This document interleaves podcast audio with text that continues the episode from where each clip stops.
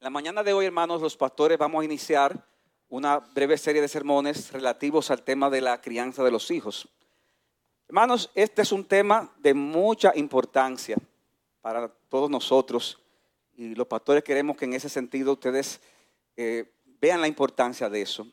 Nosotros vamos a cumplir dentro de varios meses, ya cinco años, y de la membresía actual de la iglesia, así como de la asistencia en general, una gran cantidad son matrimonios con niños, con, hijos que son niños o adolescentes, eh, la mayoría matrimonios jóvenes.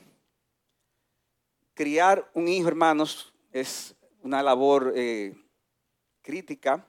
Criar un hijo es hacerse cargo de un niño en un periodo específico de la vida que normalmente va desde su nacimiento hasta que adquiere independencia. Y en ese tiempo los responsables de la crianza deben hacer todo lo que esté de su parte para conseguir su desarrollo físico, emocional, intelectual y espiritual.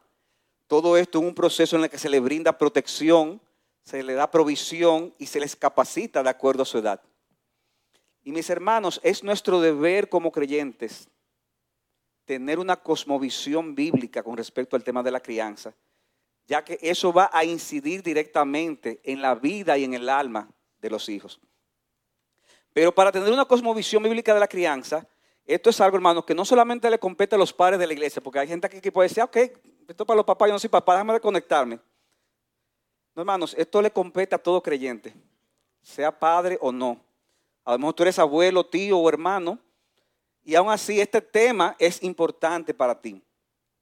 Aún como creyente que interactuamos con otras personas, ya sean creyentes o no, nosotros somos de influencia para otros en mayor o menor medida. Tu interacción con otros tendrá una incidencia, lo quieras o no, y es tu responsabilidad como creyente y como miembro de esta iglesia, óyeme bien, asegurarte de que tú estés en este tema de la crianza, ser un, instrumento de Dios y no del maligno. O sea, tú tienes que asegurarte como miembro de esta iglesia que tú eres, vas a ser un instrumento de Dios y no del maligno en este tema. Hermano, muchos de los ataques que vemos en este sistema de maldad en el que estamos están dirigidos principalmente a nuestros hijos. Ellos nacen ya con una naturaleza pecaminosa. Salmo 51.5, en maldad he sido formado, pecador me concibió mi madre. Pero cuando a eso le añadimos la agenda perversa que hay contra ellos en este mundo de tinieblas, entonces, hermanos, nos damos cuenta de lo serio que es esta guerra en la que estamos. De hecho, muchas de las ideas con las que el mundo busca seducirnos, óyeme bien, y que tú como creyente estás luchando para resistirla, puede ser que tú estés luchando para resistirla, pero al mismo tiempo tú estás dejando, consciente o inconscientemente, que tus hijos lo absorban. tú estás luchando, pero tus hijos lo están absorbiendo. De modo que lo que estamos defendiendo en esta generación se pierde entonces en la siguiente. Y el sermón de esta mañana, hermanos, es un sermón de carácter meramente introductorio. Yo quiero que veamos tres puntos que, aunque parecen muy básicos, deben ser enfatizados en este contexto. Nosotros queremos asegurarnos, hermanos, los pastores de esta iglesia, de que no haya ignorancia ni tergiversaciones en este tema, así como poder exhortar a aquellos que saben lo que es lo correcto y que posiblemente no lo están haciendo. Nosotros quiero que, que veamos este tema bajo tres preguntas. La primera pregunta va a ser, ¿de quién es el deber principal de la crianza de los hijos? La segunda es, ¿cuál es la base fundamental de autoridad que se debe usar para la crianza de los hijos? Y en tercer lugar, ¿qué es lo más importante que debemos tener en cuenta en la crianza de los hijos? Y esto es introductorio, hermanos. Ya después se desarrollarán eh, muchos aspectos del tema de la crianza. Y esto es un sermón, aunque vamos a partir de Deuteronomio capítulo 6, pero un tema más, por la naturaleza del mismo, más de carácter temático. En primer lugar, primera pregunta, ¿de quién es el deber principal de la crianza de los, de los niños? Y hermanos, yo sé que todo el mundo aquí va a decir, oh, pero de los padres. Eso es tan obvio que aún la, mayoría de las personas del mundo van a decir eso, de los padres. Sin embargo, hermano, la realidad es que una cosa es lo que se dice con la boca y otra cosa es lo que dicen nuestros hechos. Dice Deuteronomio 6, del 4 al 9, escucha, oh Israel, el Señor nuestro Dios, el Señor uno es. Y amarás al Señor tu Dios con todo tu corazón, con toda tu alma y con toda tu fuerza. Y estas palabras que yo te mando hoy estarán sobre tu corazón y las enseñarás diligentemente. Oigan cómo dice, las enseñarás como diligentemente a tus hijos y hablarás de ella cuando te sientas en tu casa, cuando andes por el camino, cuando te acuestes y cuando te levantes. Las atarás como una señal a tu mano y serán por insignias entre tus ojos. Las escribirás en los postes de tus casas, en tus puertas. ¿De quién es esta labor? De los padres. ¿Y cómo debe hacerse? Diligentemente. Dice Efesios 6:4, ustedes padres no provoquen a ir a sus hijos, sino críenlos en la disciplina y amonestación del Señor. O sea que es evidente que son los padres los responsables. ¿Qué quiere decir eso? Que es una labor principal, no es una labor, perdón, principalmente de los abuelos, ni de los tíos, ni de algún otro familiar adulto, aunque los mismos puedan colaborar como un apoyo para los padres, siempre y cuando sea necesario. Pero no, la labor es de los padres. Tampoco es una responsabilidad de los profesores del colegio el hecho de criar a nuestros hijos. Hermanos, los colegios son un brazo de extensión para los padres, sobre todo en la transmisión, en la transmisión de conocimientos especializados de ciertas áreas, ¿verdad? La química, física, etcétera. Y también pueden colaborar con los padres al notar ciertas conductas y comportamientos de los hijos que pueden estar revelando cosas que hay en el corazón y que tal vez los padres no se están dando cuenta.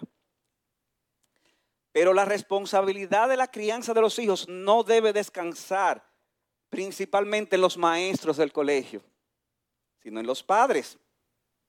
Los maestros sí eh, hay una realidad y los demás estudiantes van a influir en nuestros hijos y por eso es que es importante tener eso en cuenta a la hora de elegir dónde lo vamos a mandar a estudiar eh, de acuerdo a las posibilidades, si, esa es la decisión que se va a tomar. Hay padres también que hacen eh, eh, escuela en el hogar. Ahora, mis hermanos, ¿cuál es mi punto aquí? Que cuando los padres son descuidados en este tema, de dónde estudiarán los hijos, y de alguna forma u otra descansan mucho en el colegio, ellos sin darse cuenta, sin darse cuenta comienzan a perder la batalla porque comienzan a dejar que, se que ellos absorban filosofías de enseñanza que van en detrimento de la fe cristiana. Y, hay hogares en los que los padres están enseñándole la palabra a sus hijos, pero entonces en el colegio le están enseñando una agenda completamente opuesta. Todo lo contrario le están enseñando. Por horas, horas y horas. Entonces, imagínense, seis horas, siete horas, y cuando usted llega a la casa, eh, media hora. Entonces, ¿qué pasa?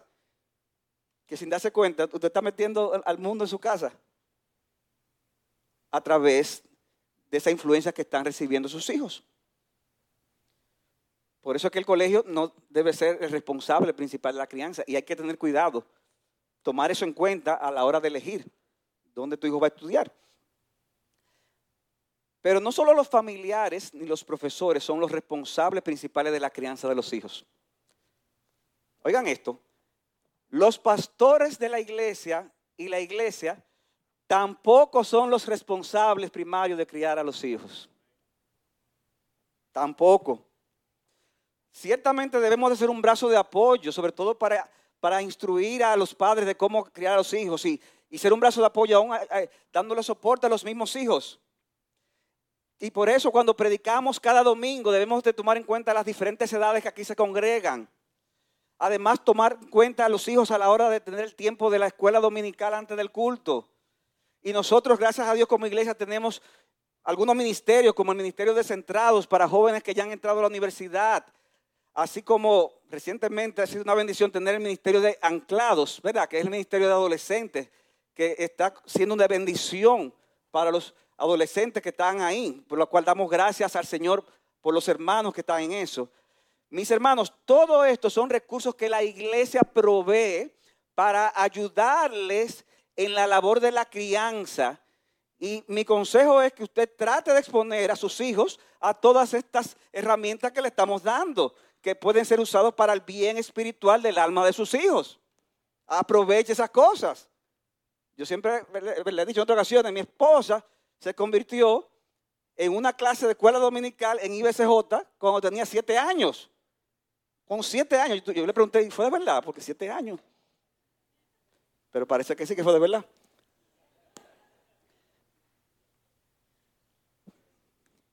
Pero hermanos, a pesar de todas esas cosas, la responsabilidad principal de la crianza, de la instrucción de los hijos, es de nosotros como padres. Los pastores podemos ayudarles en el equipamiento necesario, pero la labor, la responsabilidad es tuya. A menos que tu hijo sea miembro de la iglesia. Bueno, si ya él es miembro de la iglesia, también ya como miembro podemos tratar con esa persona. Yo recuerdo hace varios años allá en IBCJ de una joven que era, era bastante peculiar y bastante problemático. Y, uno, hermano, cada rato había que tener una cita, una reunión, había un problema aquí, allá, esto, aquello. Eh, ya usted sabe, son de estos casos ahí que le, quitan cabello a uno. Y, por eso que ya ustedes saben. Pero, pero hermanos, a mí lo que más me sorprendió no fue eso. A mí lo que más me sorprendió es que un día su papá, el papá de ese muchacho, estaba quejándose. Y oiga lo que dice el papá, pero ven acá. ¿Y, y, por, qué, por, qué, los pastores de la iglesia no lo ponen en cintura ese muchacho? Oiga.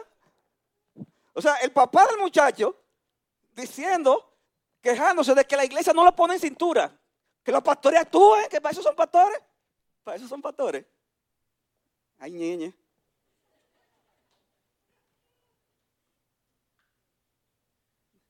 O sea, la responsabilidad de ponerlo en cintura en todo caso es tuya, papá.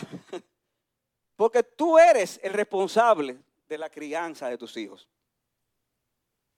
Puede que alguno diga, pero bueno, es de los padres. Si a mí me ha tocado criar solo y se me dificulta, hermanos, nuestra labor es ser fieles al Señor en lo que podamos. Y el Señor se encargará de suplir el resto que nos falta.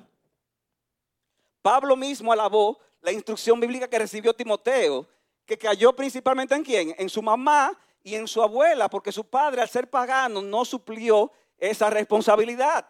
Y miren quién fue, Timoteo. Entonces no hay excusa para eso. Dice según Timoteo 1.5, tengo presente la fe sincera que hay en ti, la cual habitó primero en tu abuela Loida y en tu madre Unice, y estoy seguro que en ti también. Y más adelante vemos que se, se refiere a esa instrucción que recibió desde la niñez. De modo que ¿Cuál es la primera pregunta? La respuesta. ¿Quiénes son los responsables de la crianza de los hijos? Los padres. No es el colegio, no son los abuelos, aunque pueden ayudar. A veces les ayudan algunos abuelos, pero pueden ayudar. No es la iglesia, no son los pastores. Eres tú como padre.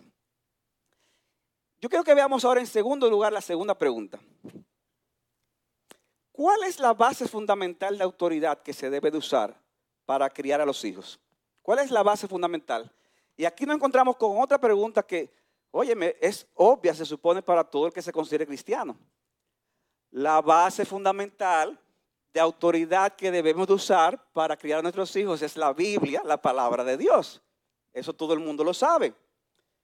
Nosotros creemos en la suficiencia de las escrituras y eso significa que tenemos en la palabra de Dios todo lo necesario para que podamos glorificar su nombre y andar en vidas de piedad, incluyendo el tema de la crianza. Dice 2 Timoteo 3:14, tú sin embargo, Pablo dice a Timoteo, persiste en las cosas que has aprendido y de las cuales te convenciste sabiendo de quién, de quién las has aprendido. Su abuela Loida y su madre Eunice, recuerden. Y desde la niñez has sabido, ¿el qué? Las sagradas escrituras Ahí no dice que aprendiste teorías, filosofía, no. Las sagradas escrituras, las cuales te pueden dar la sabiduría que lleva a la salvación mediante la fe en Cristo Jesús. Toda escritura es inspirada por Dios y útil para qué? Para enseñar, reprender, corregir e instruir en justicia. ¿A fin de qué? De que el hombre de Dios sea perfecto, sea completo, enteramente preparado para toda buena obra. Entonces, ¿Qué necesitamos como base fundamental para la crianza? La palabra de Dios, las escrituras. Nosotros estamos en una época que a veces se les piden a los pastores que aprendan muchas cosas. Y, hay ventajas, ¿verdad? Que cuando un pastor tiene talentos y dones especiales para el servicio del reino.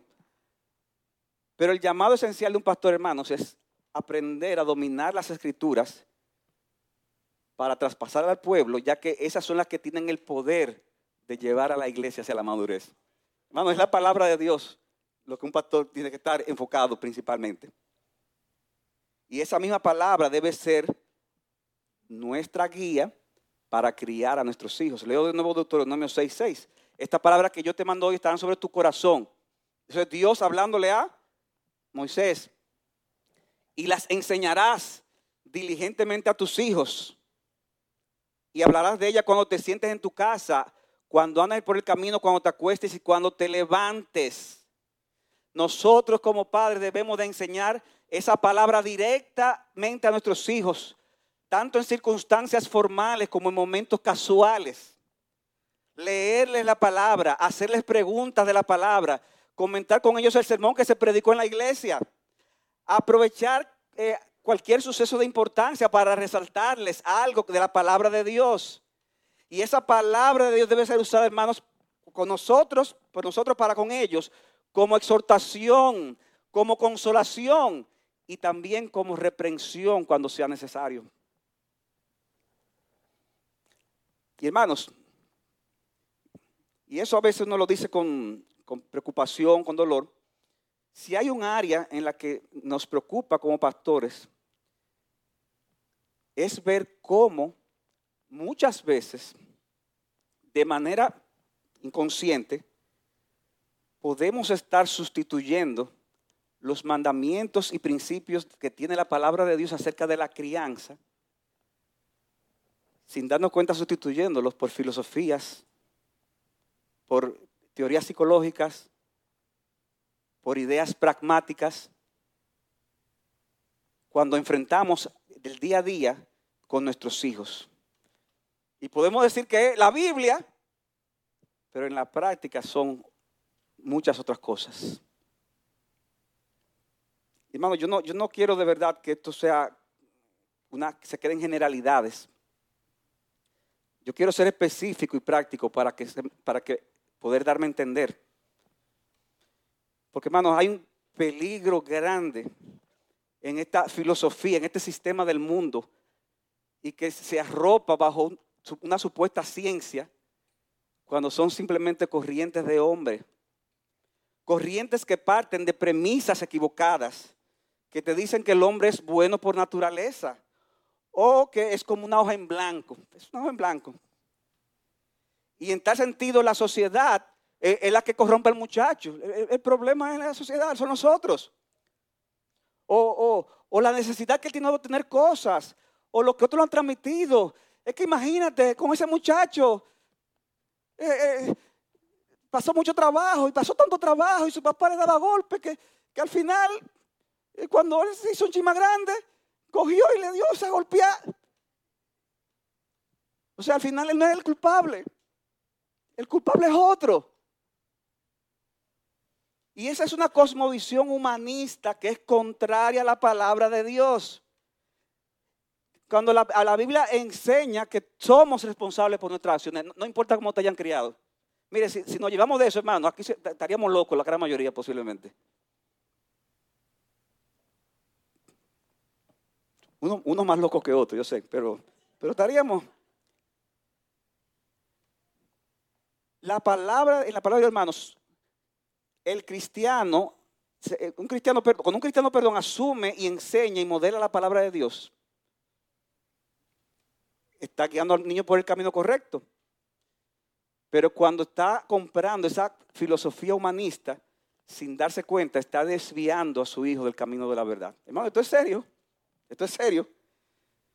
Y, cuando entonces partimos de esas premisas equivocadas, que, el, niño es un inocente, es el pobrecito,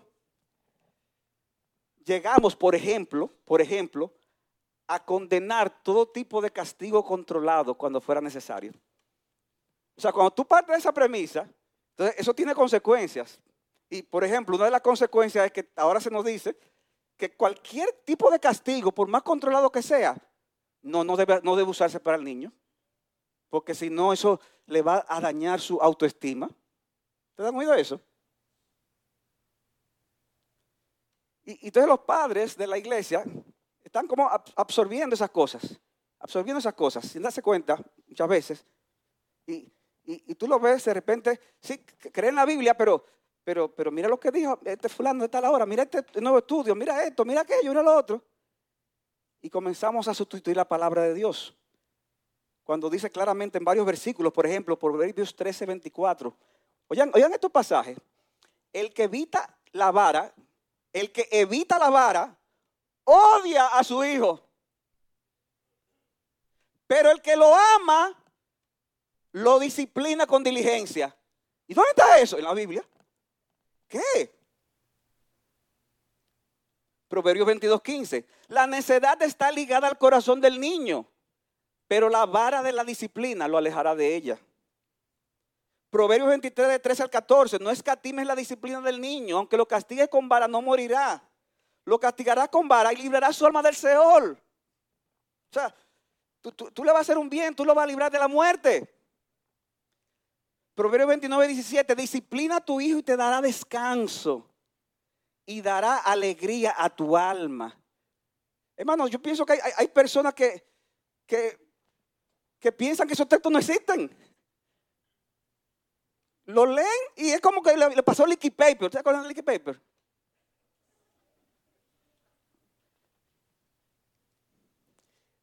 Pastor, explíqueme eso. ¿Cómo lo dice en el hebreo? Así mismo lo dice. Así mismo. Así mismo. En hebreo dice, el que evita la vara odia a su hijo, pero el que lo ama lo, disciplina con diligencia. ¿Ya? ¿No tiene que aprender hebreo? Lo que tiene que ser obediente a la palabra de Dios. No, lo que pasa es que eso, eso era del Antiguo Testamento. Ahora estamos en la gracia. Son la gracia. La libertad, ¿verdad? Dice Hebreos 12.5 en el Nuevo Testamento Hijo mío, no tengas en poco la disciplina del Señor, ni te desanimes al ser reprendido por Él, porque el Señor al que ama disciplina y azota a todo el que recibe por hijo. Es para su corrección que sufren. Dios los trata como hijos, porque ¿qué hijo hay a quien su padre no discipline? Al día de hoy dijéramos, bueno, muchos. Muchos, lamentablemente. Una vergüenza. Pero en la época de Pablo dice, ¿qué hijo hay que su padre discipline? No, eso, sería una locura. Porque lo normal en esa época que era que los padres disciplinaran a sus hijos. Pero si están sin disciplina, de la cual todos han sido hechos participantes, entonces somos hijos legítimos y no hijos verdaderos. Además, tuvimos padres terrenales para disciplinarnos. Para disciplinarnos. Yo no voy a pedir que levanten la mano aquí, aquí no lo disciplinaban, pero yo sé que la mayoría lo haría. ¿Y qué hacía? ¿Qué pasaba con nosotros? Que los respetábamos al revés de hoy. ¿Con cuánta más razón no estaremos sujetos al Padre de nuestros espíritus y viviremos? Porque ellos, nuestros padres, nos disciplinaban por pocos días como les parecía. Ellos se podían hasta equivocar. ¿A quién le dieron una pela injusta alguna vez? Levante la mano.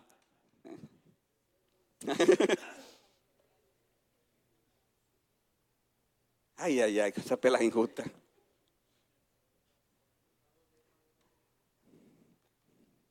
Había una mamá de un hermano de la iglesia que cuando se molestaba con un muchacho que, hacía algo malo le daba pela a los tres muchachos entonces. y, en una estaba bañándose, pero ahí le, tocó la pela en el baño. Hay gente que ellos nos disciplinaban por pocos días como les parecía, pero Él, Dios, nos disciplina para nuestro bien, para que participemos de su santidad. Hermanos, ustedes saben algo, que el mero hecho de yo leer esos versículos, nada, más leerlos sin hacer un comentario, ya, genera controversia. Hermano, yo, puedo estar diciendo esto hoy, ¿verdad? Leyendo, eh, eh, leyendo estos textos, y esto está grabado, esto se está oyendo. Y a lo mejor van a coger, lo digo de ahora para que me apoyen, dentro de 20 años, y, eso va a ser penado el haber leído ese texto. porque estoy, el pastor Alcántara está promoviendo el abuso infantil. Y ya por esto que yo estoy diciendo ahora, que lo vamos a oír dentro de 15 años, donde la cosa va a estar quizá peor si el Señor no ha venido, entonces yo voy a tener problemas. Por eso. Ya ustedes saben, los abogados tengan pendiente. hermanos, en la palabra de Dios se nos enseña que el castigo físico no siempre es sinónimo de violencia. La palabra nunca estimula la violencia física. El libro de Proverbios, de hecho, prioriza la instrucción antes que la aplicación del castigo. Todo el libro de Proverbios son consejos de un padre a su hijo con respecto a cuidarse de tomar prestado, con respecto a cuidarse de las mujeres adúlteras, con respecto a evitar las malas compañías, con respecto a cuidarse de la forma de hablar, de la, a que sea diligente en su trabajo, a que se cuide de la glotonería, a que se cuide de la borrachera. Todo el libro son instrucciones, un papá con paciencia enseñando a su hijo. Y por otro lado, la aplicación del castigo que mencionan los pasajes que hemos leído no se refieren esa disciplina de corregir a su hijo, no se refiere, óyeme bien, a esa ira incontenible que muchas veces los padres, sobre todo los padres de un poquito atrás, eh, aplicaban a los hijos cuando les tenían que repetir la cosa varias veces. O sea, le decía la cosa diez veces y ya lleno de ira, ¿qué hacía? Cogía y le, entraba al muchacho. ¿A quién le pasó eso? Mucho, ¿verdad? Pero no es ese tipo de disciplina tampoco. Eso puede rayar o puede caer en la violencia. Una disciplina que se aplicaba muchas veces sin compasión y que penosamente también se da el día de hoy, sobre todo en ciertos sectores. Nosotros no debemos promover tal cosa. Debemos de evitar esa disciplina airada, esa disciplina que avergüenza, que se hace de forma pública. Cuando se disciplina debe hacerse no por un error que haya cometido. Ay, que, es que el niño rompió esa, esa, ese florero tan hermoso que me habían regalado, pasó y lo rompió. Bueno, pero, pero fue a propósito, fue un error. Un error, pero, pero está fuerte. Sí, pero, pero fue un error. A ti te pudo haber pasado. Entonces, no, no, no es por errores que se corrigen, es por desobediencia rebeldía. Pastor, siga, usted escribe un mensaje, ayúdeme, Fausto, porque, porque déjeme hablar, porque ya está.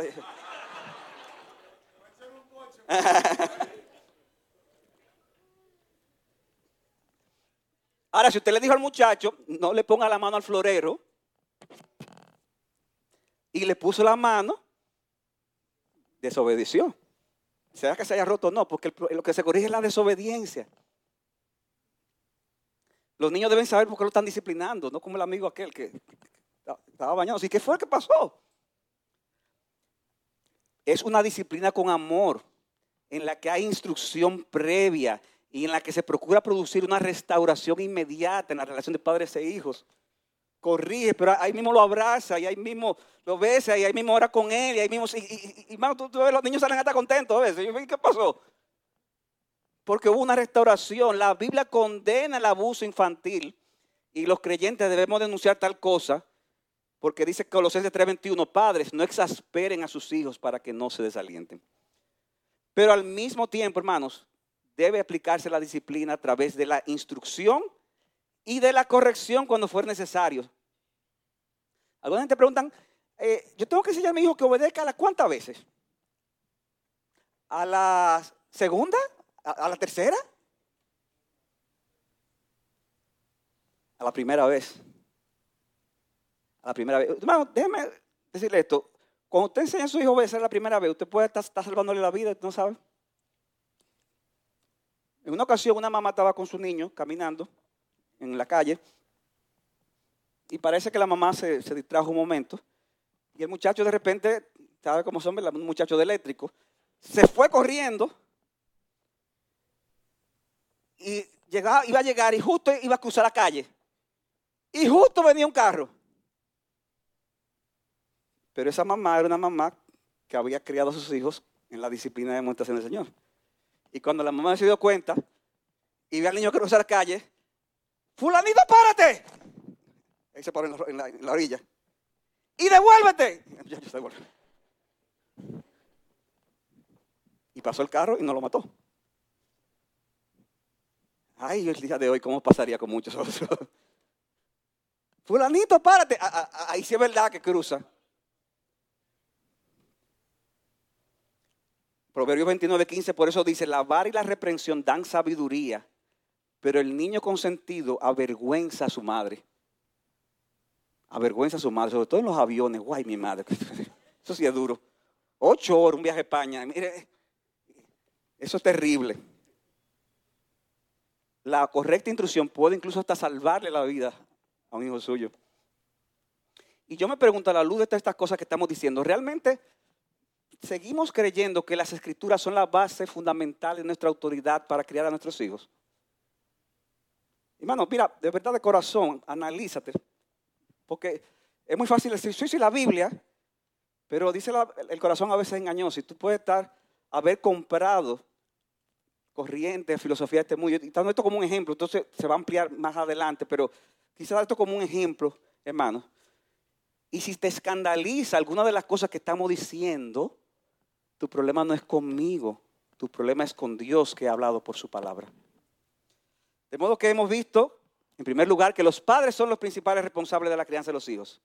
Y en segundo lugar, que las escrituras son la base fundamental de la autoridad para criar.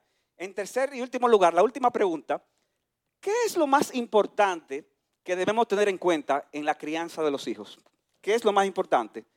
Lo más importante que debemos tomar en cuenta en el tema de la crianza de los hijos es la necesidad de traspasarles a ellos el Evangelio de nuestro Señor Jesucristo. Lo más importante es que tú le traspases el Evangelio de Jesucristo.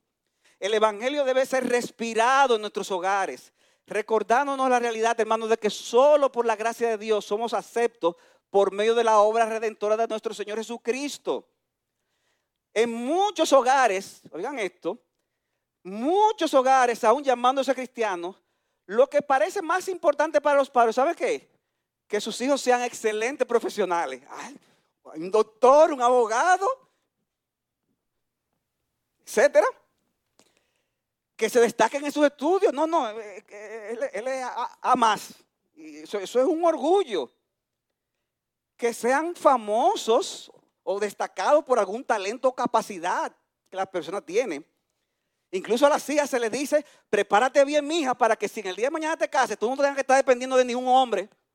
Así que, lo que.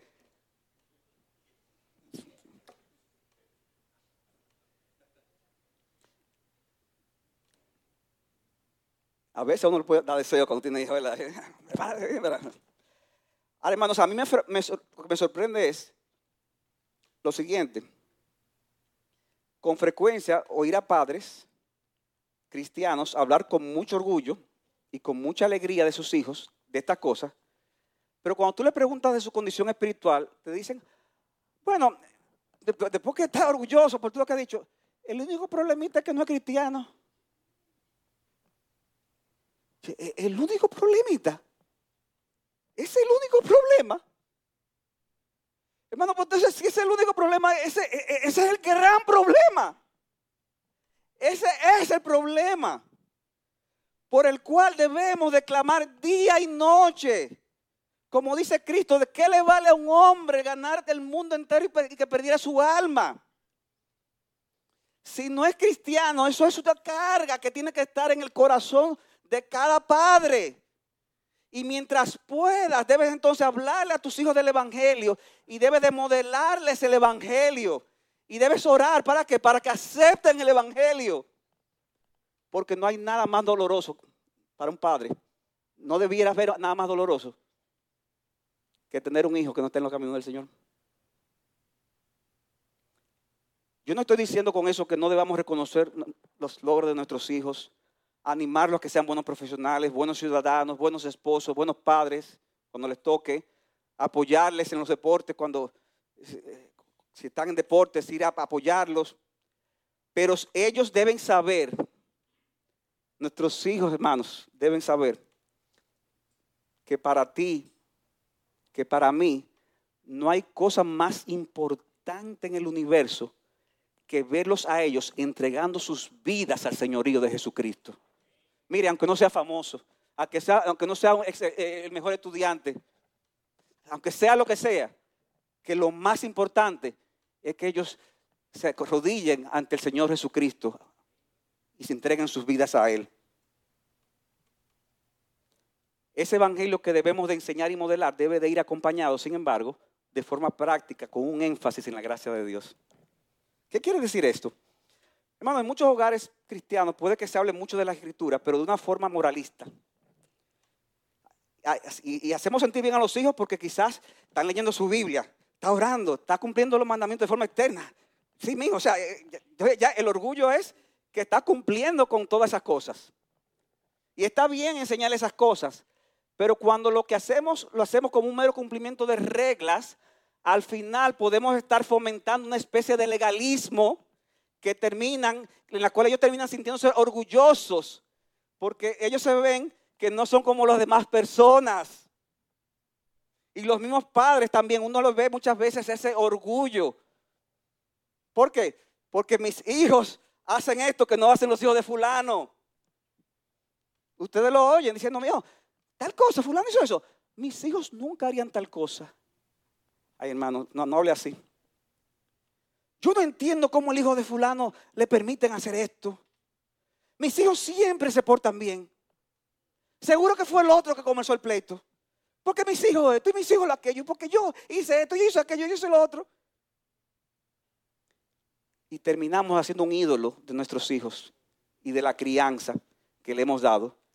¿Y tú saben cuál es el problema con eso? Que cuando eso falla, cuando resulta que hace algo que tú no esperabas el hijo, y se desvía, y tú de repente ves la maldad que hay en sus corazones, entonces viene la tragedia a tu vida. Y tú terminas avergonzado y crees que el, mundo se terminó. Porque tu hijo resultó que te, te defraudó en esto, aquello. ¿Qué importa? Que te defraudó. Esa es la oportunidad de traer el Evangelio de Jesucristo. Esa es la oportunidad. En el libro de Cómo cambia la gente dice lo siguiente, una cita, una de las razones por las que los adolescentes no se entusiasman tanto con el Evangelio es porque ellos piensan que no lo necesitan. Muchos padres han sido exitosos en levantar pequeños fariseos autojustificados. Cuando ellos se miran a ellos mismos, ellos ven, dice este autor, a un pecador, ellos no ven a un pecador con una necesidad desesperada, Así que no están entonces agradecidos por un Salvador. Hermano, y no es enseñarle moralismo, es enseñarle el Evangelio de Jesucristo. Ellos más que un cambio de conducta, lo que necesitan es un cambio de corazón. Y luego ese cambio de corazón traerá como consecuencia un cambio de conducta. Pero el orden es importante aquí. En dicho hogar obviamente habrá reglas que cumplir se aplicará la disciplina cuando sea necesario, pero al mismo tiempo se dará esperanza a nuestros hijos. Se dará esperanza a nuestros hijos. Yo, yo he mencionado en otra ocasión la anécdota de, Samuel y Susana Wesley, como una, una, de las hijas de ellos, de los 19 hijos que tuvieron, se llamaba Hetty, se, se enamoró de un hombre y se escapó con él. En, los años, en el siglo XVIII, en los 1700. Y eso avergonzó tanto al papá eh, el que, que, haya hecho eso, que, que, al final él no quería perdonarla. Hetty se escapó con un hombre, como decía, quedó embarazada. Al final el hombre rehusó casarse con ella. Ella apresuradamente se casó con otro hombre para cubrir el embarazo. El niño murió, ese hombre también la abandonó. ¿Y qué pasó con Hetty? Que volvió a su casa humillada y pidiendo perdón por lo que había hecho. Pero el papá no quería, perdonarla por la vergüenza que le había hecho pasar, porque Samuel Wesley era un ministro de la iglesia anglicana.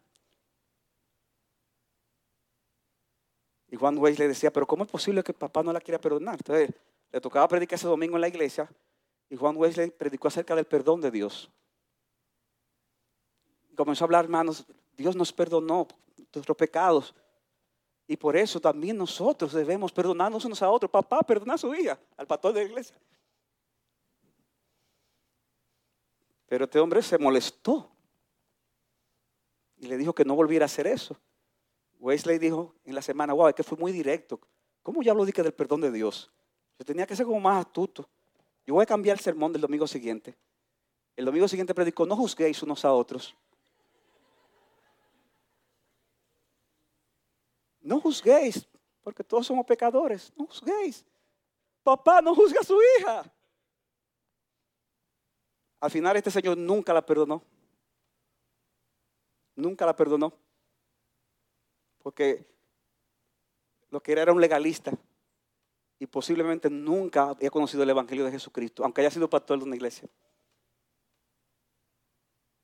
Entonces, ¿qué es lo que queremos, hermanos? Hijos que nunca nos avergüencen. O hijos que son pecadores y que sean rescatados por la sangre de Cristo. Elige tú. La esperanza de saber que aunque ciertamente han pecado, en un, hogar donde haya gracia, va a llevar como consecuencia que yo sepa que también nosotros hemos pecado. Y que aunque el pecado trae consecuencias, hay completo perdón por medio de Jesucristo y está disponible para ellos. Y que así que cuando, como, cuando Dios perdona hay completa restauración en Él, de la misma manera, cuando nosotros como padres perdonamos al hijo que se arrepiente, todo queda borrado y hay gozo y alegría por ese hijo que ha sido restaurado. Hermano, no importa lo que hayas hecho, gozo y alegría porque ese hijo volvió a su casa. Así debe de lucir un hogar permeado por la gracia de Dios en el Evangelio de Jesucristo. Por eso es que, hermanos, el propósito final de nuestra paternidad, óyeme bien, no es la felicidad de nuestros hijos. Es la gloria de Dios en Cristo. Y hermanos, eso no significa que el amor a nuestros hijos será inferior. Al contrario, será más bien un amor más bíblico. Un amor por sus almas que, los, que te llevará a hacer los sacrificios que sean necesarios para hacerle bien a su corazón y a su vida. Hermanos, para concluir el mensaje de hoy, yo quisiera decir algunas palabras a diferentes grupos.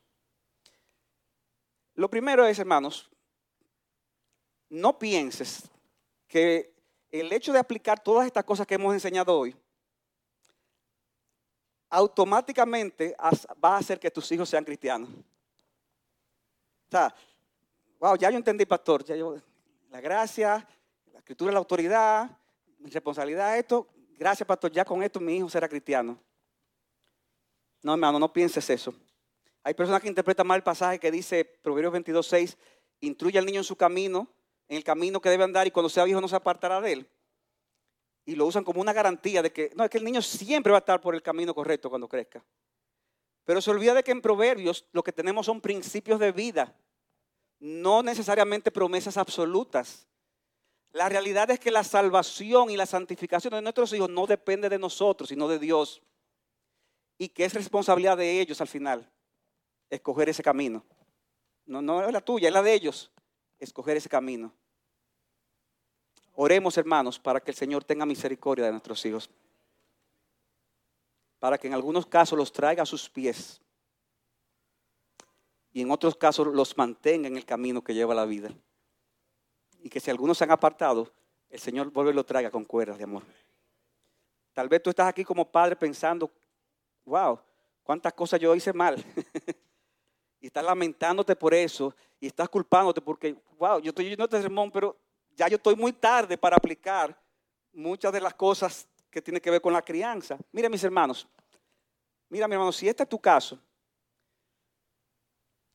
déjame decirte algo, y es que de manera personal, ustedes saben, nosotros tenemos dos hijas ya adultas, y cuando nosotros miramos hacia atrás, aunque ciertamente podemos decir, mi esposo y yo, que la criamos de acuerdo con la luz que teníamos de la palabra, tratando de hacerlo bien, nosotros miramos al día de hoy y decimos que hubo cosas que pudimos haberla hecho mejor.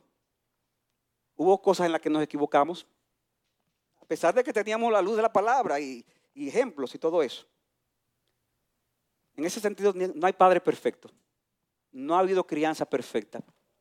Si hay cosas por las que tú tienes que pedirle perdón a Dios porque no se hicieron bien, pídele perdón a Dios. Al final tú vas a ser acepto ante Dios por medio de la obra de Cristo y tus pecados serán completamente perdonados. Y si tienes que pedirle perdón a tus hijos por cosas que no hiciste bien, adelante, pídele perdón, que tú no sabes aún si eso puede ser de impacto para la vida de ellos. Y comienza a hacer las cosas bien de acuerdo a las circunstancias actuales. A lo mejor lo único que tú puedes hacer ya en este momento es orar. Orar por tus hijos. Hermano, pero qué bueno, óyeme, la oración tiene poder. ¿No es así? Si, si lo que puedes hacer es orar, es mucho lo que puedes hacer. Ora por tus hijos recordando que te diriges a un Dios poderoso y sabio que puede responder tus oraciones mucho más abundantemente de lo que pedimos o entendemos. Pero, hermanos, nunca permitas, óyeme bien, nunca permitas que la condición espiritual de tus hijos te quite aquello que es lo más valioso, que es tu gozo en la comunión del Señor. Trae dolor, pero no permitas que eso te quite al final tu gozo en el Señor. Porque tu Dios no son tus hijos, tu Dios es Cristo. Recuerda en tercer lugar que los hijos son una bendición de Dios, como dice el Salmo 127. Nunca olvides el privilegio que tienes en este tiempo, pero nunca, perdón, aunque los hijos físicos son una bendición de Dios, nunca olvides que hay un privilegio en este tiempo y es que podemos tener hijos espirituales para la gloria de Dios. No todos los creyentes pueden tener hijos biológicos. No todas las eh, eh, personas, eh, padres que no pueden tener hijos. Pero todos podemos y debemos tener hijos espirituales para la gloria de Dios. De hecho, ustedes conocieron ya a un, hijo espiritual de Fauto, el hermano José. ¿Qué, es eso? Un hijo espiritual. O sea, que no, no, no, no solo la hija que él tiene, él tiene más hijos, aunque no lo sabía, ¿verdad? Yo, espero que sea herencia de para tanto muchachos, porque son... Hermanos, qué glorioso es que podemos tener hijos espirituales para la gloria de Dios. A través del evangelismo, a través del discipulado, Dios nos dará cien veces más. ¿Recuerdan el texto? Casa, padre, hermanos, hijos y en el siglo venidero la vida eterna.